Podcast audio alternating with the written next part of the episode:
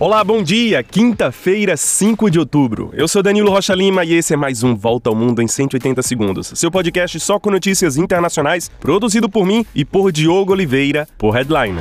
Começamos com notícias sobre as mudanças climáticas no mundo. A temperatura média no planeta desde janeiro é de 1,4 graus Celsius acima da era pré-industrial, segundo o Observatório Europeu Copérnicos. Isso significa que o ano de 2023 já se aproxima da temperatura limite de 1,5 graus Celsius estabelecida em 2015 no Acordo de Paris. Acima dessa temperatura, os principais ecossistemas do planeta e a vida humana serão afetados, a exemplo das últimas catástrofes catástrofes ambientais das quais a gente tem falado aqui. O observatório diz que o El Ninho, que atua neste momento no Oceano Pacífico, pode ainda mais acelerar as temperaturas e fazer esse índice chegar a 1,5 grau. Além disso, setembro de 2023 já é o mês de setembro mais quente da história. Os recordes vêm sido batidos desde o mês de junho deste ano.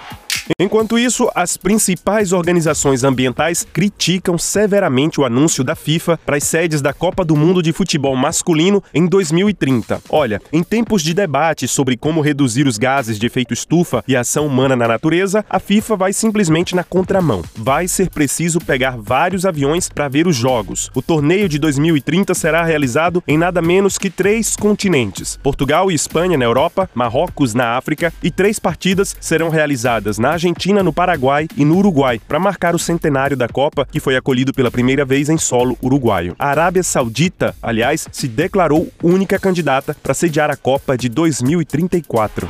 Na Bolívia, mais briga política. O presidente Luiz Arce foi expulso do seu partido, o MAS. Essa expulsão deixa às claras o racha entre ele e o ex-presidente Evo Morales, que já declarou disputar primárias do partido para as eleições de 2025.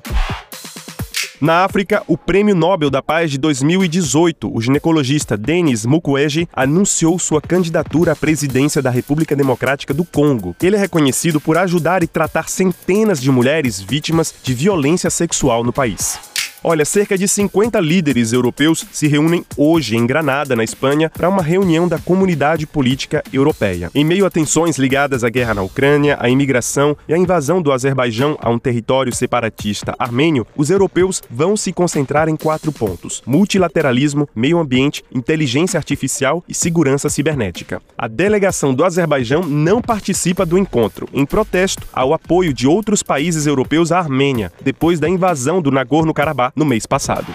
Na França, depois dos ratos, agora são os percevejos que assustam os moradores de Paris. Os insetos foram vistos em cinemas, aeroportos e no metrô, que transporta 5 milhões de pessoas por dia. Pelo menos 11% de todos os lares franceses já foram infestados ao menos uma vez nos últimos seis anos. O pânico tem tomado conta de parte da população e até mesmo um voo da Air France entre Paris e Nova York foi anulado anteontem por causa de um falso alerta à presença de insetos no avião avião. O governo francês e a prefeitura de Paris discutem medidas a menos de um ano das Olimpíadas na cidade.